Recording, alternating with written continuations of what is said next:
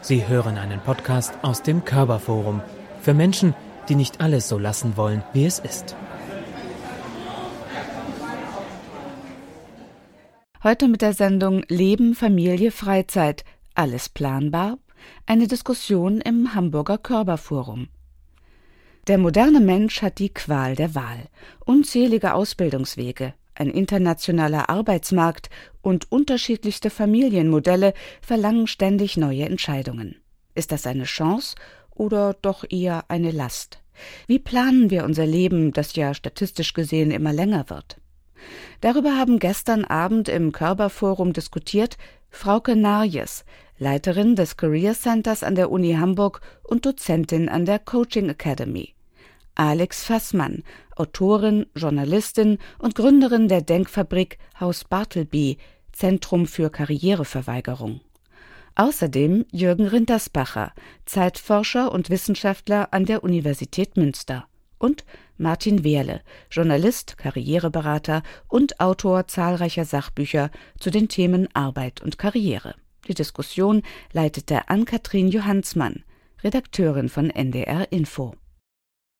Ich steige vielleicht gleich ein mit der Frage in die Runde, diese universelle Wahlmöglichkeit, also dass wir so viele verschiedene Lebensmodelle auswählen können. Ist das für Sie ganz persönlich eher äh, Freiheit oder eher Folter, Herr Werl?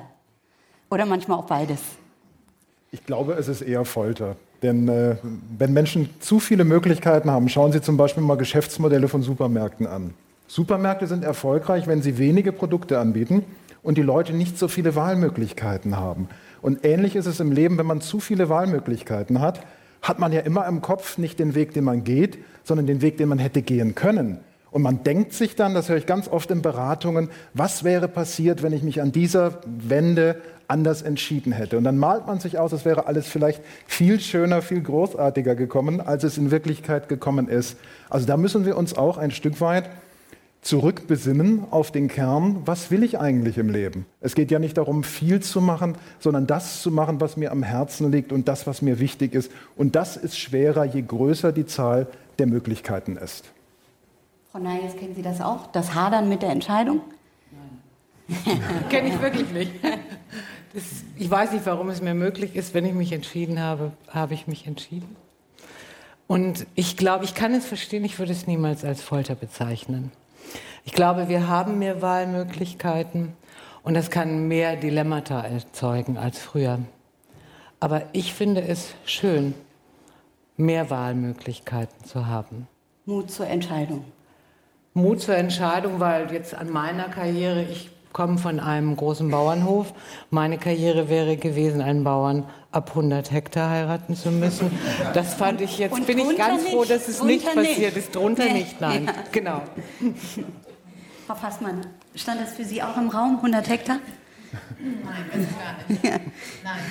Aber ich äh, stelle ehrlich gesagt auch diese ähm, Glorifizierung der Wahlmöglichkeiten ein bisschen in Frage. Also ob das überhaupt der Fall ist. Also insbesondere ähm, für die junge Generation sicherlich ähm, kann man sich überlegen, was man studiert, aber die Versprechen, die damit einhergehen, nämlich Wohlstand und Sicherheit, sich damit in irgendeiner Weise äh, zu ermöglichen und jetzt nur noch die Wahl zu treffen, was man sozusagen machen will, das sozusagen auf so eine rein, also auf so eine individualisierte Selbstverwirklichungsschiene, wie das mhm. derzeit so durchklang, zu schieben, ist, glaube ich, ein bisschen äh, verklärt. Also weil die ökonomischen Verhältnisse einfach ganz andere sind und äh, das mit den Wahlmöglichkeiten, ähm, also ich glaube, bei vielen einfach auch eher was mit Verzweiflung und äh, mhm großen Fragen zu tun hat. Und äh, meinen Sie damit auch, dass die Wahlmöglichkeiten eben auch gar nicht für alle so breit gelten? Ja, absolut. Also, und auf jeden Fall sich auch nicht das einlöst, was äh, sozusagen der Erzählung nach, äh, was Arbeit soll, nämlich dass Sachen besser werden. Das ist doch eigentlich das, was Arbeit machen soll. Also sei es für einen persönlich, wenn es darum geht, wenn es so narzisstisch gedacht sein soll, als auch aber auch für eine Gesellschaft. Und äh, das kann man ja nun ganz klar äh, ablesen an den äh, an etlichen Statistiken, dass das äh, nicht der Fall ist. Also, dass, also, also derzeit für ganz viele durch Arbeit überhaupt nichts besser wird, sondern irgendwie nur schwierig ist und man sich äh, irgendwie durchwursteln muss und das dann aber eben dann als Selbstverwirklichung gilt. Herr Rindersbacher, wie erleben Sie das als ja, Phänomen und für sich persönlich? Also mit jeder Entscheidung, die ich für etwas treffe, habe ich mich gegen 100, gegen 1000 oder gegen 10.000 andere Optionen entschieden. Und diese Optionsvielfalt wird immer größer in unserer Gesellschaft. Auf der anderen Seite äh, empfinde ich es auch sehr als Freiheit. Also ich komme aus einer Generation, wo wir uns die Freiheiten, von denen meine Kinder heute sich gar nicht mehr vorstellen können, dass man die nicht haben kann, wo wir die erst erkämpfen mussten. Herr Werle, nicht nur Frau Fassmann äh, zieht ja diese Wahlmöglichkeiten in, in Zweifel. Auch Sie sagen ja, eigentlich ähm, sind das sozusagen Scheinwahlmöglichkeiten. Eigentlich leben wir ein bisschen im Zeitalter der Herde. Wir, äh, wir gucken das Gleiche, nicht nur im Fernsehen, sondern auch über die sozialen Medien. Äh, wir denken das Gleiche und im schlimmsten Fall lachen wir auch noch über das Gleiche. Also äh, eigentlich ähm, ja, haben wir es verlernt, unser eigenes Leben zu leben. Ist das richtig? Ich mache gerne ein Experiment mit Menschen und zwar frage ich sie, die im Berufsleben drin sind, schreiben Sie jeden Tag mal eine Liste auf, jede Stunde aufschreiben auf der linken Seite, das tue ich gerade, und auf der rechten Seite, das täte ich gerne. Und es gibt den erschütternden Fall, dass da den ganzen Tag 16 Stunden lang auf der einen Seite etwas anderes steht als auf der anderen. Und wenn das Glück ist, dann ist es nicht meines. Und ich finde, es kommt nicht auf die Höhe des Aufstieges an, sondern darauf, dass man sich selbst auch entwickeln kann in einem Beruf. Das ist meine Definition von Karriere. Herr Rindersbacher, ist das äh, ein ja, Phänomen unserer heutigen Gesellschaft, diese, äh, diese Unsicherheit angesichts äh, von Wahlmöglichkeiten, weil wir eben nicht nur mehr planen können, sondern eben auch mehr planen müssen? Also zum Beispiel Sachen wie die Geburt eines Kindes äh, mit äh, nicht nur mit der eigenen Familie, sondern auch mit dem Arbeitgeber irgendwie ausgehandelt werden muss. Wie sehen Sie das? Es ist einfach so, dass äh, diese Unsicherheitsfaktoren natürlich enorm zunehmen. Und dann gibt es natürlich diese vielen kleinen Veränderungen, äh, die Sie alle kennen. Also äh, Handybesitzer und jeder Computerbesitzer weiß, dass er ständig aufgefordert wird, jetzt Windows 10 endlich mal äh, abzudaten und so weiter. Und das vergrößert natürlich unsere Freiheiten, aber es vergrößert auch den Zeitanspruch an die Möglichkeit, solche Freiheiten überhaupt erstmal herzustellen. Das heißt, sie müssen unglaublich viel Vorleistungen erbringen, um sich diese Freiheiten erstmal freizuschaufeln. Also das ist sozusagen so ein äh, so ein Zirkulus, der meistens äh, gegen die Freiheit der Entscheidung ausgeht. Meistens sind sie dann die Getriebenen und nicht die wirklichen Entscheider.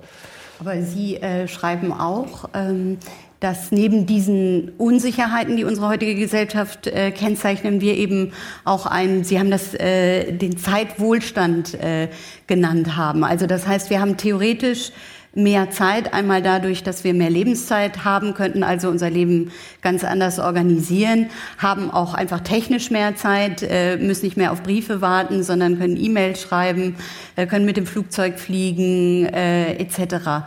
Nutzen wir diesen Zeitwohlstand Ihrer Meinung nach richtig? Ähm, also Sie sagten schon, wir könnten. Und die Frage ist ja immer, ein Leben fließt ja dahin und wir können nichts, nicht, nicht nichts tun. Das heißt, wir entscheiden uns in jedem Augenblick, auch indem wir uns nicht entscheiden, dafür, also ich will Sie jetzt nicht ganz wirr machen, aber das muss man sich einfach mal konkret vorstellen. Das heißt, wir entscheiden uns in jedem Augenblick, auch wenn wir habitualisierte Handlungen haben, also dass wir, was ich sagen, das ist meine, mein morgendlicher Gang, äh, bis ich überhaupt in die Gänge komme, brauche ich eine Stunde, dann mache ich das und das, da denken wir nicht drüber nach, aber dann ist wieder eine Stunde vorbei. Das war eine Stunde unserer Lebenszeit.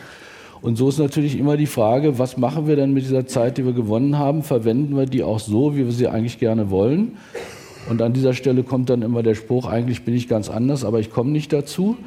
Also die Frage ist dann natürlich, was machen wir eigentlich falsch, dass wir trotzdem immer das Gefühl haben, dass wir eine falsche Option getroffen haben. Frau Fassmann, Ihnen haben Errungenschaften wie Acht-Stunden-Tag und äh, Jahresurlaub nicht gereicht. Sie haben sich ganz bewusst entschieden, Ihre Zeit äh, so zu nutzen, wie Sie sie wollten, ähm, haben einen Job gekündigt, äh, um ein Jahr um die Welt zu reisen. Wissen Sie noch, was das damals ausgelöst hat? Nee, also bei mir gab es da eben eine radikalisierende Erfahrung, gar nicht unbedingt im Journalismus, wo ich ursprünglich herkomme, äh, sondern äh, in der Politik. Ähm, wo ich einen sehr dysfunktionalen Betrieb kennengelernt habe, äh, einer Volkspartei, die SPD, genau. Ähm, ja. Äh, und äh, da nach einem Jahr dann äh, des Abstrampelns da im, äh, also in diesem neuen Projekt, was revolutionär genannt wurde, was es auch war im Konzept nur leider halt nicht in der Realität, ähm, äh, dann gekündigt habe und ähm, mir erstmal keinen neuen Job gesucht habe.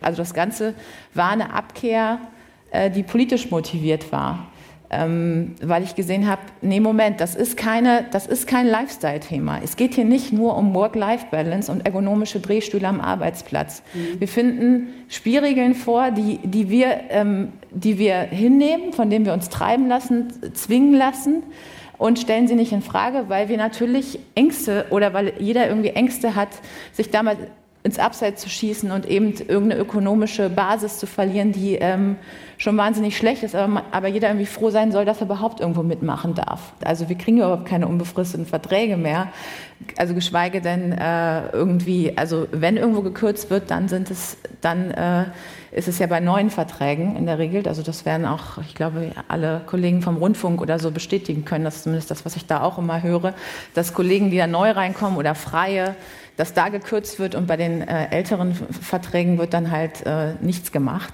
Mhm. Sie haben genau. tatsächlich, genau. Sie haben es nicht bei der Reise belassen, sondern schon angesprochen, Haus Bartleby äh, gegründet, benannt nach einem Romanhelden. Mhm. Erzählen Sie uns mal ein bisschen äh, dazu, äh, was ja. steckt dahinter? Eine Geschichte von Hermann Melville, schon 150 Jahre alt, also die Idee ist gar nicht äh, so neu. Aber der Satz, der in, in, also in der Erzählung oder in der, ja, also in der Novelle ähm, sehr berühmt geworden ist, ist I would prefer not to. Also ich möchte lieber nicht ähm, eines äh, Herrn namens Bartleby, der als äh, Kopist in einer Anwaltskanzlei in der Wall Street arbeitet und diesen Job auch sehr gewissenhaft, fleißig, äh, gut erledigt und eines Tages dann aber die Arbeit oder die Tätigkeit einstellt mit dem Satz zu seinem Chef, I would prefer not to und einfach auch sitzen bleibt. Also er verlässt nicht die Kanzlei oder so und kündigt, sondern er bleibt dort sitzen und sagt, I would prefer not to. Ähm, das Ganze spitzt sich zu, dass Bartleby dann, also der Anwalt zieht aus mit seiner Kanzlei, Bartleby ist immer noch dort, kommt irgendwann ins Gefängnis und stirbt dort und verhungert. Dann werden wir natürlich immer gefragt, kann das denn ein Vorbild sein? Soll ja. das jetzt die Lösung, ist das die Vision? Äh, ähm, das, äh, da äh, entgegne ich immer nur nein, natürlich nicht, aber der, der Satz I would prefer not to, nämlich auch eine wahnsinnig äh, stilvolle, höfliche Absage, aber trotzdem mit aller Klarheit und Haltung gegenüber etwas, was wir vorfinden, ähm, finden wir ähm, Offenbarung und Verheißung zugleich und maßen uns vielleicht da an, zu sagen, ja, und jetzt wollen wir die Geschichte auch irgendwie weiterschreiben, denn was wäre gewesen, wenn wir Bartlebys Gründe gekannt hätten und uns darin auch noch verbündet hätten. Mhm. Fragen wir ähm, mal die äh, Coaches. Ich meine, Sie haben ja mit ganz unterschiedlichen Menschen zu tun. Also was sind denn die Bedingungen dafür, dass ähm, Arbeit und, äh, und auch Erfüllung des eigenen Lebens irgendwie zusammenpassen, Herr Werle? Das kommt darauf an, wie ich selbst meine Werte definiere. Es muss zueinander passen. Also wenn ich mich verstellen muss, wenn ich eine Maske aufsetzen muss jeden Morgen, wenn ich ins Büro gehe und sagen muss, jetzt bin ich aber nur noch der Anwalt und nicht mehr der Mensch, dann ist das schon sehr schlecht. Denn wir verbringen ja die meiste Zeit unseres Lebens, indem wir arbeiten. Und insofern ist es auch die Pflicht eines jeden, sich selbst gegenüber, sich auch eine Arbeit zu suchen, die er vielleicht auch machen würde, wenn er kein Geld dafür bekäme. Es gibt eine Studie, die wird jedes Jahr durchgeführt, die Gallup-Studie Motivation wird abgefragt. Von zehn Menschen in Deutschland, was glauben Sie, wie viele davon sind so richtig bis in die Haarspitzen motiviert? Ein einziger ist das. Ein einziger sagt, ich bin so richtig motiviert, Sechs sagen, wir machen Dienst nach Vorschrift. Drei, die sind innerlich schon emigriert, die nennen sich Mitarbeiter, aber sie sind Gegenarbeiter. Das ist die Wirklichkeit, also da kann ich an Frau Fassmann anschließen. Es ist leider nicht so, dass erfülltes Arbeiten in Deutschland leicht ist. Aber jetzt müssen wir uns auch fragen, was kann man daran verändern? Woran liegt es denn eigentlich? Es geht doch schon los bei der Berufswahl. Wie ist es, wenn junge Menschen einen Beruf wählen? Wissen die genau, was sie erwartet in diesem Beruf? Meistens machen sie sich Illusionen, stellen sich den Beruf schöner vor, als er ist, sehen die Sonnenseiten und nicht die Schattenseiten. Und da ist es schon eine ganz tolle Maßnahme, wenn Sie Menschen darum bitten, bevor sie einen Beruf ergreifen, sich diesen Beruf anzuschauen, in den Beruf reinzuschnuppern und auch Menschen zu fragen, die viele Jahre da drin arbeiten oder gearbeitet haben. Was ist in diesem Beruf toll und was könnte mir nach zehn Jahren gehörig auf den Senkel gehen? Und wenn man sich so vorbereitet, wenn man also nicht das Land des Berufes bereist, ohne es zu kennen, sondern wenn man weiß, was einen erwartet, dann kann man auch die eigenen Erwartungen entsprechend einpegeln. Und das ist letztlich das Geheimnis eines glücklichen Arbeitslebens, dass die Erwartung, die ich an einen Beruf habe, mit dem, was ich erlebe, einigermaßen übereinstimmt. Frau Neyes, äh, wie erleben Sie die junge Generation in der Universität? Ist das wirklich so, leidet die wirklich so unter diesem äh, Gefühl der, der mangelnden Sicherheit in der, in der Arbeitswelt und lässt sie sich so sehr äh, äh, tatsächlich von irgendwelchen Stars und Vorbildern leiten? Oder sind die nicht vielleicht äh, angesichts des Fachkräftemangels, angesichts eines relativ, einer relativ sicheren Aussicht auf einen Job viel positiver gestimmt?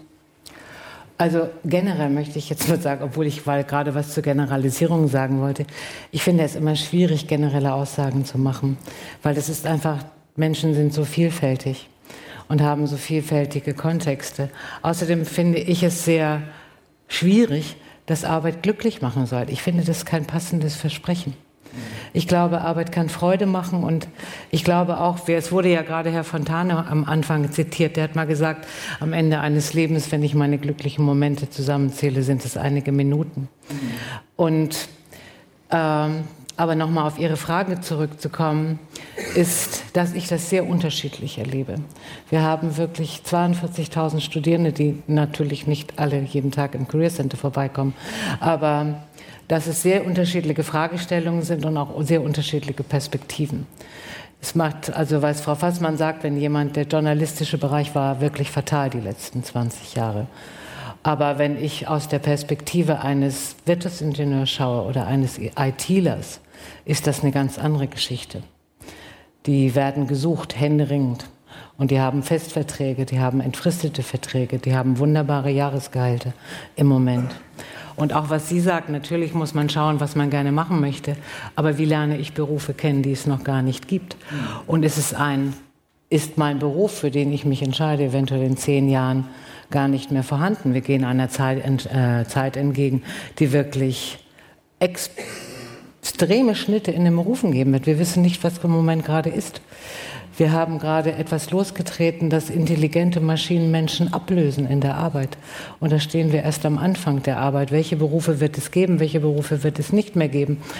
Ähm, ich glaube, es gab Unterschiede und es gibt natürlich, und da äh, finde ich, bin zum Beispiel eine Befürworterin des bedingungslosen Grundeinkommens, weil ich glaube einfach, dass die junge Generation und nicht nur die junge Generation, man kann heutzutage von einem Managergehalt innerhalb von einem Jahr in ein wenn die nicht gespart haben, haben sie nicht innerhalb von, innerhalb von Arbeitslosengeld 2 landen. Wir leben schon unter extremeren Bedingungen als früher.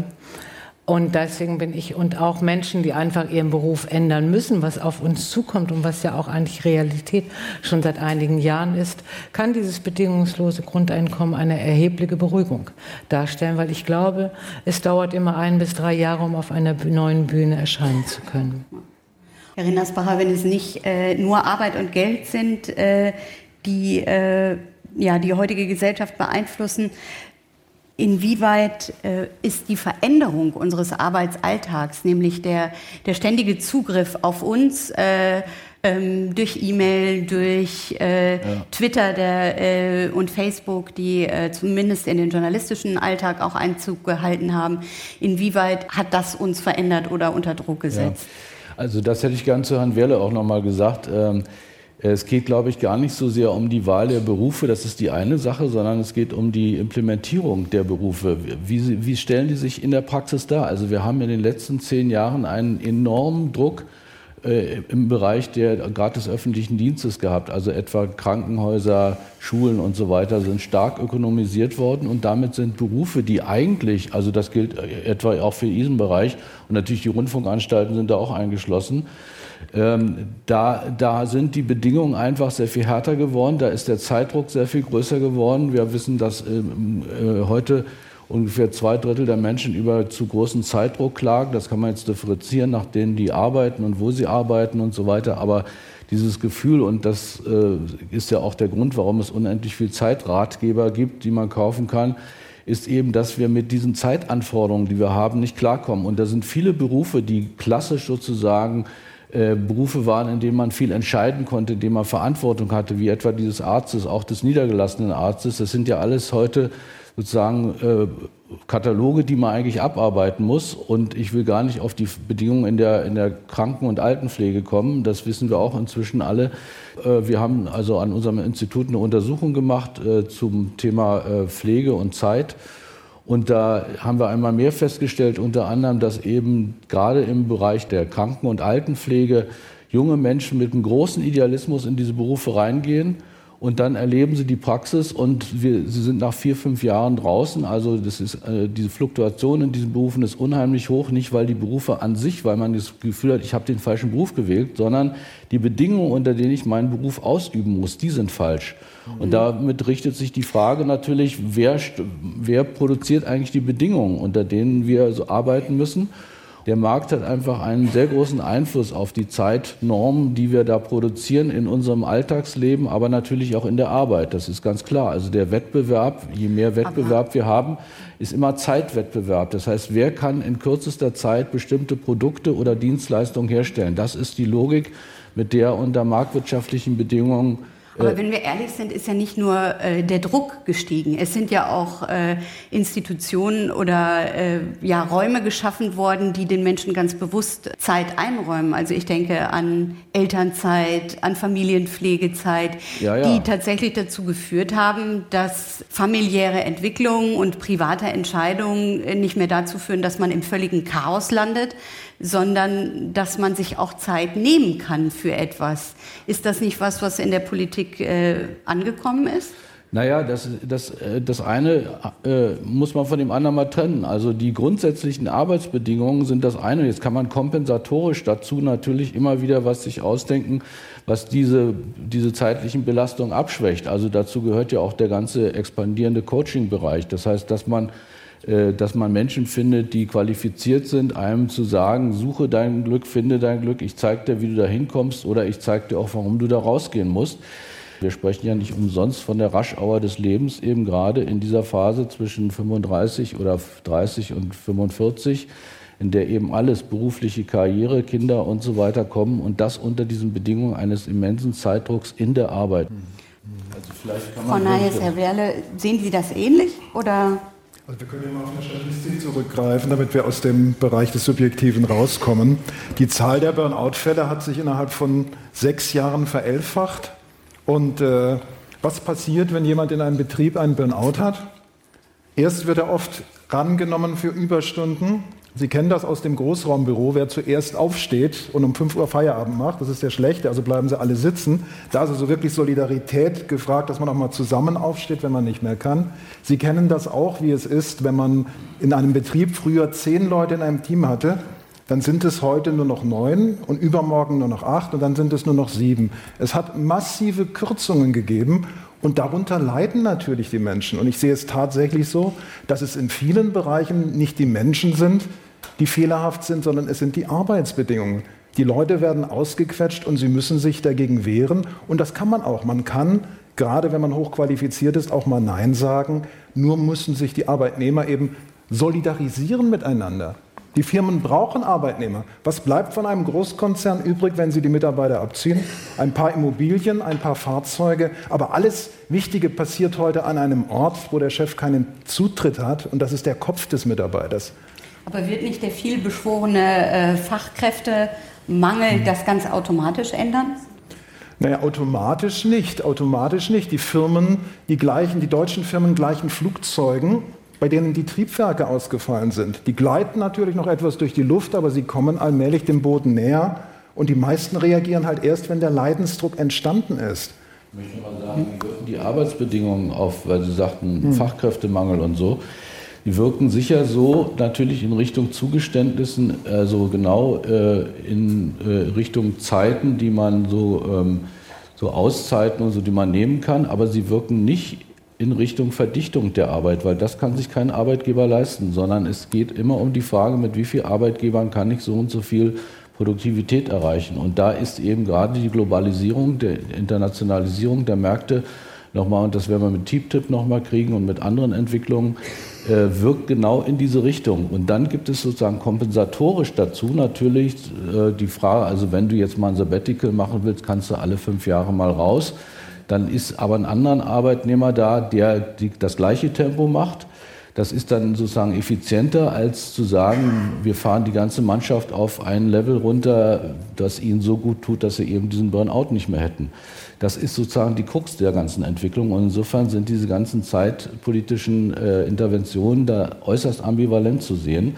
Sie wirken nicht auf den Kernbereich. Ich meine, da muss man, traut man sich kaum noch zu sagen, aber klassischerweise sind ja die Gewerkschaften eigentlich mhm. diejenigen, die da äh, sozusagen die Solidarität auch von Alters her seit 150 Jahren eben immer organisiert haben. Und äh, es gibt ja auch viele Offensiven inzwischen in Richtung Qualität der Arbeit und so weiter. Da äh, sind die Gewerkschaften auch schon lange wach geworden. Es gab ja auch schon viele Initiativen, die zum Teil auch nur kompensatorisch sind in Richtung bessere Pausenregelungen. Also die berühmte Steinkühlerpause, die vor 30 Jahren mal eingeführt wurde, war genau sowas, um zu sagen, alle fünf, jede Stunde fünf Minuten Pause, weil man eben arbeitsphysiologisch herausgefunden hat, dass Kurzpausen sehr wichtig sind, um die Arbeitskraft zu erhalten und um solche Burnout-Phänomene zu verhindern. Frau Nahles hat das Thema äh, zumindest auf der politischen Agenda, will äh, Arbeitszeit und äh, Zeitpolitik in diesem Jahr tatsächlich zu einem Schwerpunkt im Arbeitsministerium machen und einen Dialog mit eben Wirtschaft, Gewerkschaften und äh, Kirchen führen. Wenn Sie sie, und damit kommen wir vielleicht zur Abschlussrunde, wenn Frau Nahles Sie einladen würde, ähm, was, wäre das, äh, was wäre das äh, Wichtigste, was Sie vorbringen würden? Also Frau Nahles läuft ja im Moment mit dem Thema Wahlarbeitszeiten durch die Gänge und äh, das bedeutet, dass sie versucht, äh, das ist auch ein, eigentlich ein ganz gutes Konzept, finde ich, sie versucht, äh, Arbeitszeiten zwischen 30 und 40 Stunden anzulegen. Also man hat sozusagen innerhalb dieser von zwischen 30 und 40 Stunden hat jeder Mensch die Wahl, äh, wie viel er arbeiten möchte. Und äh, das ist erstmal ein sinnvolles Konzept. Das kann man dann auch einklagen beim Arbeitgeber. Heute ist das anders. Sie müssen sich mit dem Arbeitgeber ins Benehmen setzen und äh, wenn er das dann betrieblich ermöglichen kann, dann kann er das machen, aber er muss das nicht machen. Das soll eben in dieser Richtung verschärft werden. Das halte ich für sehr gut. Das hat aber andere Probleme, ebenso wie alle anderen Lebensarbeitszeitkonzepte, dass nämlich immer die Geldfrage hinten runterfällt. Ich muss Sie unterbrechen. Müssen Sie, Frau, ja.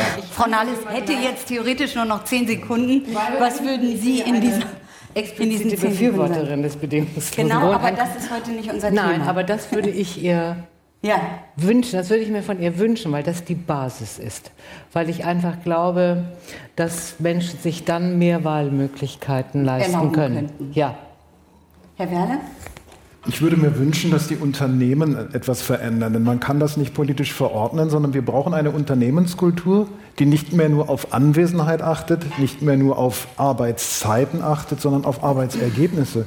Und je mehr Menschen entspannen, je mehr sie auch mal auf dem Flur miteinander reden, kommunizieren, sich austauschen, desto kreativer sind die Arbeitsergebnisse. Also wir müssen raus aus diesem Hamsterrad, wir müssen weg von diesem falschen Gedanken, je mehr einer arbeitet, desto mehr leistet er. Wir haben ja Gründe, warum wir die Zeit dieser Diskussion begrenzt haben. Universitäten wissen, dass sie nicht zwölf Stunden unterrichten können, aber Arbeitnehmer denken immer noch, Arbeitgeber denken immer noch 14 Stunden Arbeit müssten sein, damit man effektiv ist. Und das ist definitiv falsch. Und das muss man auch politisch vermitteln als Botschaft.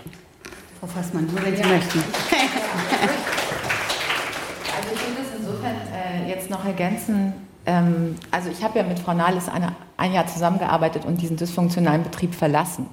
Also was wäre jetzt sozusagen meine Ambition? Meine Ambitionen liegen gerade woanders, als jetzt Andrea Nahles äh, sozusagen zu bekehren irgendwie zu bekehren, zu bekehren äh, und ihr mit so ein paar Weichen und sie, ich ich, also ich weiß, wie diese äh, Treffen und diese, diese, ähm, diese Dynamik da sozusagen abläuft, dass das nichts verändern würde derzeit im persönlichen Gespräch. Ich würde ihr auf jeden Fall raten, dass sie sich mit, äh, also dass sie sich von entsprechenden älteren Herren und Wirtschaftsweisen vielleicht nicht so viel sagen lässt und Unternehmenschefs und ähm, äh, Aktienanteilinhabern.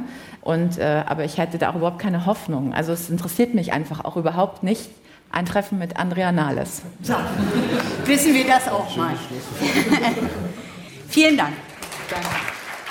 In der Reihe Das Forum hörten Sie Leben, Familie, Freizeit. Alles planbar? Eine Diskussion im Hamburger Körperforum.